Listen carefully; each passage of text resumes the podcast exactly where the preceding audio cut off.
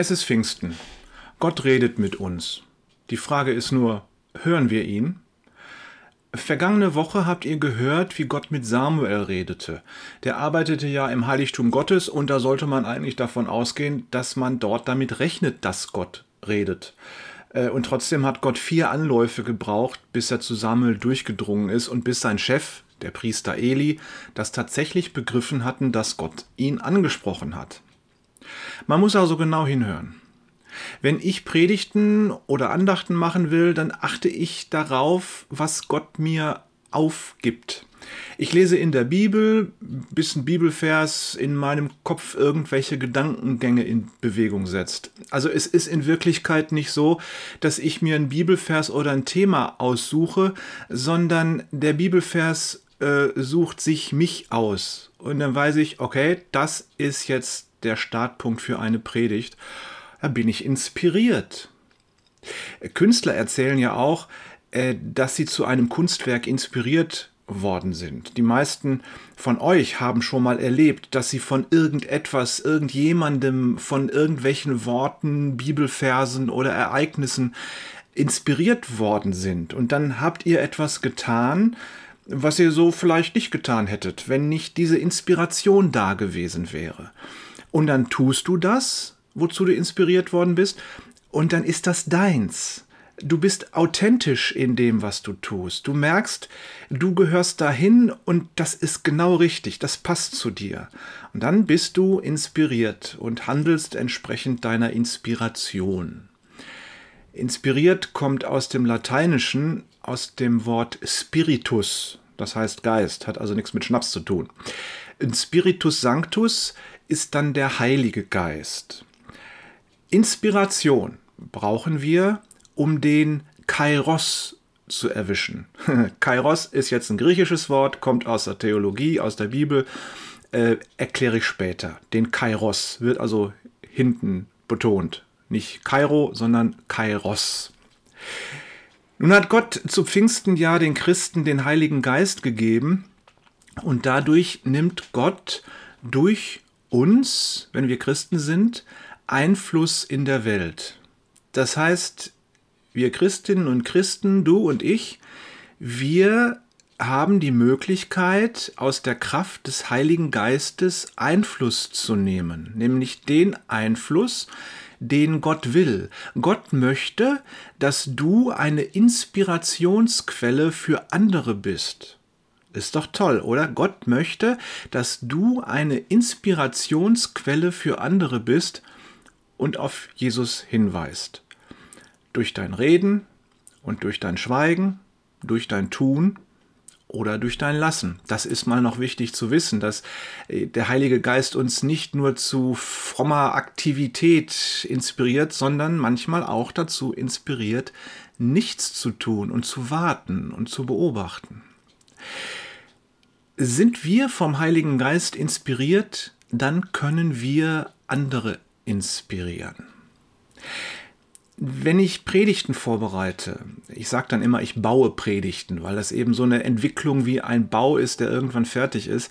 Wenn ich also Predigten baue, dann kriege ich von Gott ganz oft die Information, wofür oder für wen die Predigt ist. Manchmal ist eine Predigt für eine bestimmte Person die zum Gottesdienst kommt.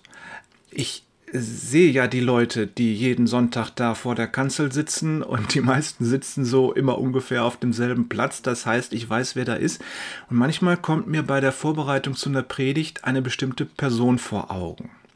Manchmal wird aber auch klar, nein, die Predigt ist jetzt für die ganze Gemeinde, wie zum Beispiel diese hier, die ich gestern gehalten habe und die nun allen Anwesenden gilt. Manchmal, und das ist dann ganz besonders spannend, kriege ich die Information, äh, dass die Predigt für jemanden ist, den ich noch gar nicht kenne. Das ist also dann besonders aufregend und ich gebe mir dann besonders viel Mühe, äh, gut zu formulieren, damit das auch wirklich für jeden verständlich ist, was ich sage. Also eine Voraussetzung, äh, dass das so gelingt, inspiriert zu werden, ist deine Bereitschaft, den Geist Gottes wirken zu lassen. Das ist eine ganz wichtige Voraussetzung. Du musst bereit sein, den Geist Gottes in dir wirken zu lassen und zu dir zu reden. Das ist alles, was du tun musst, nicht mehr. Denn der Heilige Geist ist ein Gentleman, das heißt auf Deutsch ein sanfter Mensch oder ein sanfter Mann. So ein bisschen wie ein Butler, der immer im Hintergrund ist und alles übersieht und überblickt und genau weiß, was wann zu tun ist. Und äh, er drängt sich auch nicht auf, er ist abrufbar, aber er weiß immer, was zu tun ist. Das ist für mich ein schönes Bild. Aber was auch deutlich wird, der Heilige Geist benutzt dich nicht gegen deinen Willen. Du musst ihn lassen. Darum schreibt Paulus in 1. Thessalonicher 5, Vers 19, den Geist löscht nicht aus. Paulus meint wohl auch, man kann den Heiligen Geist behindern. Eine weitere Voraussetzung, und das ist jetzt ein Satz, der äh, mir inspiriert worden ist von unserer Sitzung Anfang der Woche am Montag, wo wir mit 20, 25 Leuten zusammengesessen haben und übers Evangelisieren nachgedacht haben. Da sagte einer, äh, wir müssen es auch aushalten, dass das Reich Gottes noch nicht fertig ist. Es gibt noch was zu tun für uns. Das ist also auch eine weitere Voraussetzung, dass das Reich Gottes noch nicht fertig ist. Wir haben darin noch etwas zu tun. Wir haben noch einer Inspiration durch den Heiligen Geist zu folgen, damit andere Menschen durch uns inspiriert werden, Jesus Christus nachzufolgen. Also kann man eigentlich nicht viel falsch machen, wenn man vom Heiligen Geist inspiriert ist, und dann müsste doch eigentlich alles immer super geradeaus gehen. Nun waren der Apostel Paulus und seine Kollegen auf dem Weg nach Europa. Ähm, es war völlig klar, Gott möchte, dass das Evangelium nach Europa kommt. Und sie sind natürlich offen für das Wirken und die Leitung des Heiligen Geistes und sie haben einen Plan, wo sie lang marschieren wollen, nach Norden, wie sie nach Europa kommen wollen und natürlich auch auf dem Weg zwischendurch evangelisieren und die Botschaft von Jesus Christus weiter äh, sagen. Und da passiert dann Folgendes. Steht in Apostelgeschichte 16. Danach zogen sie weiter durch Phrygien und die Landschaft Galatien, denn der Heilige Geist erlaubte ihnen nicht, in der Provinz Asien die Botschaft Gottes zu verkünden. Als sie westwärts ziehend an die Grenze von Mysien kamen, wollten sie von dort in das nördlich gelegene Bithynien weiterziehen, aber auch das ließ der Geist, durch den Jesus sie leitete, nicht zu. So zogen sie an Mysien vorbei und gingen ans Meer hinunter nach Troas. Dort in Troas hatte Paulus in der Nacht eine Vision. Er sah einen Mann aus Mazedonien vor sich stehen, der bat ihn, Komm zu uns herüber nach Mazedonien und hilf uns. Darauf suchten wir sofort nach einem Schiff, das uns nach Mazedonien mitnehmen konnte denn wir waren sicher, dass Gott uns gerufen hatte, den Menschen dort die gute Nachricht zu bringen. Also klar ist, das Evangelium von Jesus Christus soll nach Europa, das ist Gottes Plan. Und Paulus und seine Leute wollen diesen Plan umsetzen. Das heißt, sie wollen nicht ihren Willen durchsetzen, sondern sie wollen Gott gehorchen. Und darum erlauben sie dem Geist, sie zu führen. Und der Geist, der bringt ihre Pläne erstmal durcheinander. Und dann zeigt er ihnen den göttlichen Plan. Am Ende kommen in Europa viele Menschen zum Glauben, weil ihnen jemand erzählt und vorlebt, wer und wie Gott als Vater im Himmel ist und wer Jesus Christus ist. Da sind Menschen inspiriert worden und zum Glauben gekommen. Das ist ein Prinzip, danach kannst du jeden Tag leben. Sei offen für das Wirken und Reden des Heiligen Geistes.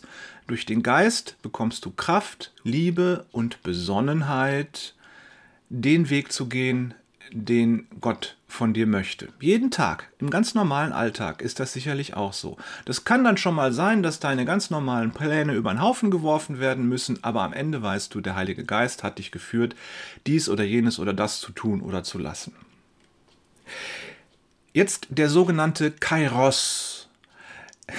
Das ist der richtige Moment Gottes, etwas zu tun oder zu sagen oder auch sein zu lassen. Wir können diesen Kairos, diesen Moment nicht machen. Das ist Gottes Sache. Es geht darum, dass die richtigen Personen am richtigen Ort zur richtigen Zeit das Richtige sagen und tun. Das ist so ein komplexes Zusammentreffen von verschiedenen Faktoren, das können wir nicht planen und nicht machen. Das muss Gott tun und herbeiführen, diesen Kairos. Aber wir können die Augen und Ohren offen halten, um diesen Moment zu erwischen und ihn dann beim Schopfe zu packen. Ich war mit zwei anderen aus unserer Gemeinde am vergangenen Samstag bei der Stadtmission und da waren einige andere von der Stadtmission auch und wir haben äh, das Ladenlokal, das sie nun in der Fußgängerzone haben, äh, ordentlich geputzt. Das ist renoviert worden und äh, damit sie also auch einen Pfingstgottesdienst da feiern können und schön sauber ist. Wir haben vor Jahren schon mal mit der Stadtmission zusammengesessen und geplant, weil es darum ging, dass die Stadtmission ganz deutlich von Gott gesagt bekommen hat, ihr geht jetzt in die Fußgängerzone, um da nah bei den Menschen zu sein. Und es hat nicht geklappt. Und wir haben geplant. Wir haben ähm, meterweise Flipchart-Papier vollgeschrieben, um da was Vernünftiges geplant zu kriegen. Und am Ende haben wir alles abgebrochen, weil es nie funktionierte. Es war noch nicht der Kairos. Und jetzt, Anfang diesen Jahres oder Mitte diesen Jahres, kommt plötzlich ganz viel zusammen. Es ist eine neue Pastorin da, weil die ehemalige in äh, Rente gegangen ist. Und wenn ich das richtig verstanden habe, ist diese Pastorin auch äh, Sozialarbeiterin oder sowas ähnliches. Jedenfalls ist sie da in der Gegend unterwegs. Und äh, das passt plötzlich alles. Und jetzt ist auch das Ladenlokal da, mitten am Wert, genau da, wo die Leute rumlaufen, die die Stadtmission erreichen will.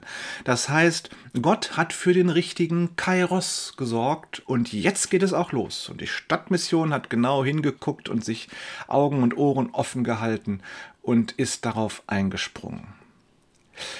Als das Evangelium Europa erreichte, da war das so ein Kairos Gottes.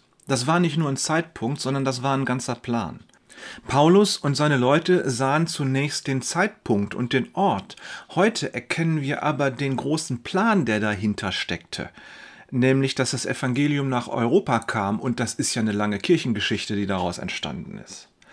Das heißt, Gott sendet das richtige Team zur richtigen Zeit an den richtigen Ort. Und du und ich, wir können entspannt und mit Vorfreude darauf warten, dass der Kairos kommt. Und wenn er dann da ist, dann tun wir das, wozu uns der Geist inspiriert. Und dann merken wir, dass wir an der richtigen Stelle sind und das Richtige tun. Und mal ehrlich, wenn du merkst, dass du an der richtigen Stelle bist, das Richtiges, Richtige tust und mit Gottes Willen in Einklang bist, das ist die Definition von glücklich. Ja, also wenn du merkst, dass du glücklich bist, dann äh, ist das gar nicht schlecht. Es könnte sein, wird wahrscheinlich sein, dass du im Kairos Gottes bist. Manchmal machen wir frommen Leute Sachen, von denen wir annehmen, dass äh, Gott sie will. Wenn ich jetzt mal frage, wer ist gegen Evangelisation? Wird keiner von den Christinnen und Christen sagen, ne, ich bin dagegen. Keiner ist gegen Evangelisation. Und dann geben wir uns Mühe und planen eine Evangelisation, machen ein riesengroßes Ding und geben uns richtig Mühe, äh, laden die richtigen Referenten ein und machen eine ganze Wochenplanung und was weiß ich nicht alles. Und wir merken plötzlich, es läuft nicht. Es funktioniert nicht. Ständig werden uns Steine in den Weg gelegt. Und dann sagen wir ganz schnell, tja, der Satan will nicht, dass ich den Willen Gottes tue. Der Wille Gottes ist doch, dass jeder Mensch zum Glauben kommt, also müssen wir evangelisieren. Und wenn uns da Steine in den Weg gelegt werden, dann kann das nur der Satan sein, der dagegen ist. Das heißt, wenn der Teufel mich behindert, dann ist das ja ein Zeichen dafür, dass ich genau das Richtige tue.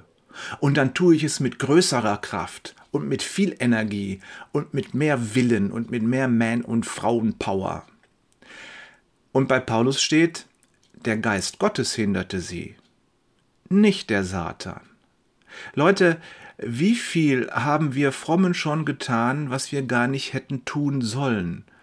Wir hielten es für den Willen Gottes, dabei war es nur unser eigener Wunsch, möglichst fromm irgendetwas zu tun. Und in Wirklichkeit hat der Heilige Geist uns behindert und wir haben ihn totgelaufen, wir haben ihn überrollt, weil er eben ein Gentleman ist und wir haben Dinge getan, die fromm aussahen, die aber gar nicht zu Gottes Zeit und an Gottes Ort und mit den Leuten Gottes an Gottes Stelle stattfanden und wir gar nicht im Kairos waren. O ihr Lieben, wir werden viel um Vergebung zu bitten haben, wenn wir dermal einst vor dem äh, Richterstuhl unseres Herrn Jesus stehen und uns sagen lassen müssen, Leute, ihr habt dem Heiligen Geist nicht gehorcht, ihr habt viele fromme Sachen gemacht, aber ich war überhaupt nicht dabei. Äh, wir müssen gut hinhören, wir müssen besser hinhören und nicht schon unsere frommen, heiligen Gedanken immer schon für Gottes Willen halten. Wir dürfen auch glücklich sein bei dem, was wir tun, weil wir merken, dass wir im Kairos Gottes sind. Und wenn wir nicht glücklich sind in dem, was wir tun, weil das, was wir tun, zwar fromm ist, aber überhaupt nicht unseren Gaben und unseren Fähigkeiten und dem Kairos Gottes äh, entspricht, ja, dann sollten wir es vielleicht lassen. Wir müssen das Hören üben, wie Samuel das Hören üben musste. Manchmal muss Gott uns wirklich vier, fünf, sechs Mal ansprechen, damit wir es wirklich hören. Und ihr Lieben, es ist eine gute Übung, morgens aus dem Bett aufzustehen und wie Samuel zu sagen, sprich her, dein Knecht, deine Magd hört. Und dann höre, was der Geist dir über den Tag lang zu sagen hat. Jesus hat seinen Jüngern kurz vor seiner Kreuzigung Folgendes gesagt, er sagt, Johannes 16, 5 bis 8, es ist besser für euch, wenn ich gehe, sonst käme der Helfer, der Heilige Geist, nicht, der an meiner Stelle für euch da sein wird. Wenn ich nicht mehr bei euch bin, werde ich ihn zu euch senden. Und ist er erst gekommen, wird er den Menschen die Augen für ihre Sünden öffnen, für Gottes Gerechtigkeit und sein Gericht. Dass Jesus seinen Jüngern sagt, dass es besser ist, dass er geht, es war für die überhaupt nicht einzusehen. Ich meine, warum ist Jesus nicht geblieben und hat trotzdem den Heiligen Geist auf sie gesandt? Das wäre doch der absolute Spitzenakt gewesen. Aber nein, er hat es so gewollt, sich so entschieden und so ist es dann auch richtig. Ähm, gut, für uns bedeutet das natürlich super. Vielen Dank, denn durch den Heiligen Geist haben wir heute die Möglichkeit, Gott kennenzulernen, mit ihm zu reden und von ihm geführt und geleitet zu werden. Also herrlich für uns. Dann sagt Jesus aber noch etwas ganz Wichtiges, was wir allermeist überhören, weil wir denken, dass der Heilige Geist in den Christen wirkt, aber nicht bei den Nichtchristen. Ja, weil der Heilige Geist ja auf die Christen ausgegossen wurde, auf die Gemeinde und nicht auf die Nichtchristen.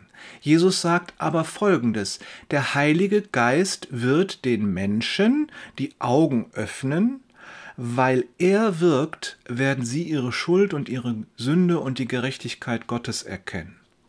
Das ist wichtig, dass wir das wissen. Der Heilige Geist ist also noch mal größer als unser frommer Anblick auf ihn. Wir brauchen ihn gar nicht auf das Wirken auf die Christen einzuschränken, sondern der Heilige Geist wirkt auch bei Menschen, die ihn noch gar nicht kennen. Das entlastet uns, denn wir müssen den Menschen nicht sagen, dass sie Sünder sind. Das macht der Heilige Geist.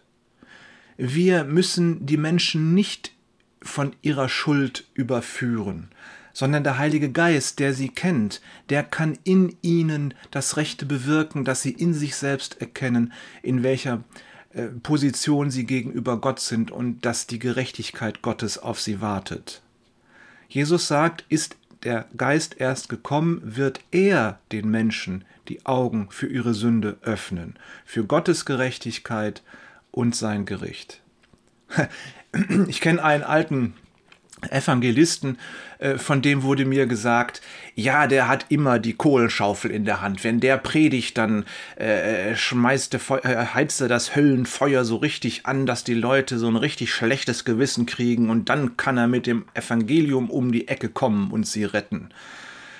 Ja, nein, das müssen wir nicht. Wir müssen nicht die Hölle anheizen, sondern wir können auf den Heiligen Geist vertrauen, dass er die Menschen überführt. Und unsere Aufgabe ist es, den Menschen so zu begegnen, wie Jesus ihnen begegnet ist, mit Liebe, mit Freundlichkeit, mit Demut, mit Zuwendung.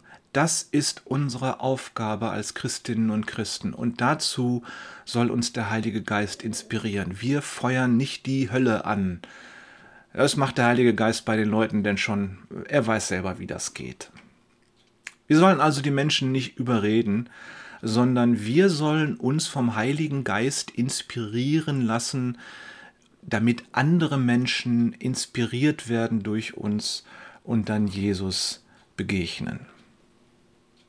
Jesus sagte Lukas 10, die Ernte ist groß, aber es gibt nur wenige Arbeiter.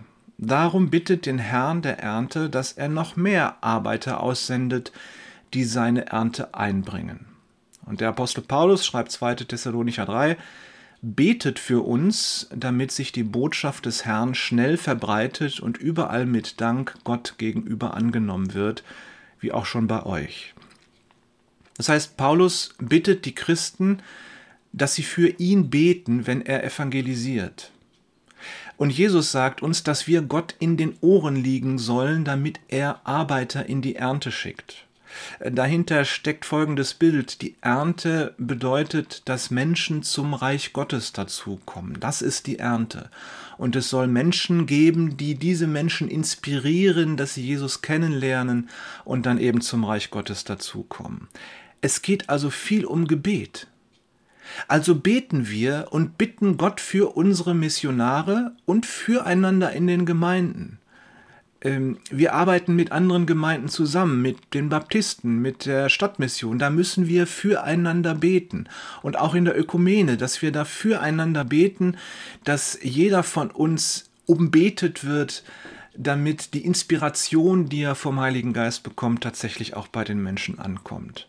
Und wir sollen ja Gott um Arbeiter bitten, die er in seine Ernte schickt, damit Menschen inspiriert werden, Jesus Christus zu folgen. Und da kann es durchaus sein, dass wir im Gebet vom Heiligen Geist gesagt bekommen, dass wir selbst Erntearbeiter sein sollen, um das Evangelium weiterzugeben. Es kann aber auch sein, dass der Heilige Geist uns sagt, nein, deine Aufgabe ist es, Erntearbeiter zu versorgen, dafür zu sorgen, dass sie arbeiten können, ihnen den Rücken frei zu halten, wie zum Beispiel Pastoren, die dafür bezahlt werden, dass sie das Evangelium verkünden oder Evangelisten.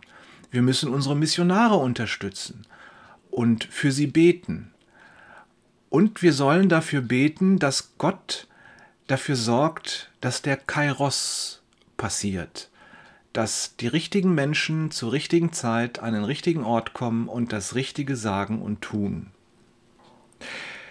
Es ist Pfingsten. Und gestern im Gottesdienst haben wir zusätzlich noch Abendmahl gefeiert.